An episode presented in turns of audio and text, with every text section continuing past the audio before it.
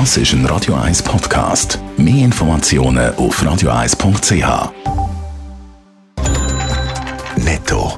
Das Radio 1 Wirtschaftsmagazin für Konsumentinnen und Konsumenten wird Ihnen präsentiert von Blaser Greinicher. Wir beraten und unterstützen Sie bei der Bewertung und dem Verkauf von Ihrer Liegenschaft.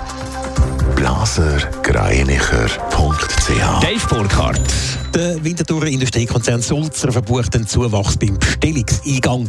Wie Sulzer mitteilt, sind im ersten Quartal Bestellungen für mehr als 1 Milliarde Franken eingegangen. Im Vergleich zum Vorjahr ist das rund ein Viertel mehr. Mit einem Plus von 57 Prozent am stärksten zugelegt haben Bestellungen aus Asien.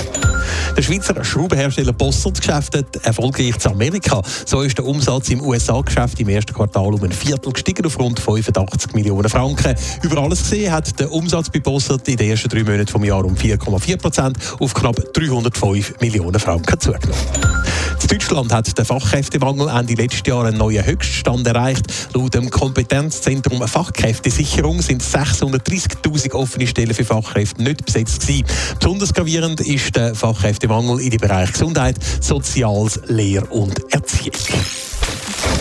Seit dem Fastzusammenbruch von der Credit Suisse sind wieder ein grosses Thema die Löhne der Spitzenmanager bei den Schweizer Banken. Heute sind Bankerlöhne auch Thema im Zürcher Kantonsrat. Dave Burkhardt, der Spitzenkader der ZKB, soll der Lohn deckelt werden. Ja, das will ein Vorstoß von der SP, der unterstützt wird von der AL. Konkret wird da gefordert, dass die Spitzenlöhne bei der ZKB nicht sollen überborden So soll die maximale Entschädigung die von der Geschäftsleitung von der Schweizerischen Nationalbank SNB nicht übersteigen. Die Initianten betonen, dass die Entschädigungen vom ZKB-CEO und auch der Generaldirektion übermäßig angestiegen sind in den letzten Jahren. Es besteht bei der ZKB Tendenz, dass sie sich von der eigenen Identität als Volksbank entfernen. Das zeigen sich eben gerade bei den Löhnen. Die sind in den letzten elf Jahren nämlich um über 70 Prozent angestiegen. Allerdings dürfte der Vorstoß heute im Rat einen schweren Stand haben. Ja, schon in der vorbereitenden Kommission hat der Lohndeckel für die ZKB-Spitze nicht wirklich eine Chance gehabt. Er ist dort mit 8 zu 4 Stimmen abgelehnt worden. Hauptargument bei den Gegnerinnen und Gegnern ist, dass ZKB als kantonseigene Parlamentsbank unternehmerische Freiheiten benötigt, um am freien Markt zu bestehen. Es scheint also fraglich, ob das Kantonalbankgesetz heute entsprechend umgeschrieben wird und Spitzenlöhne bei der ZKB die von der SMB-Geschäftsleitung künftig nicht mehr dürfen übersteigen.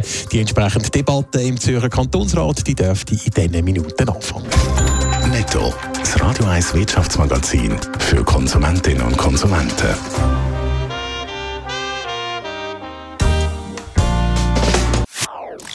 Das ist ein Radio 1 Podcast. Mehr Informationen auf radio1.ch.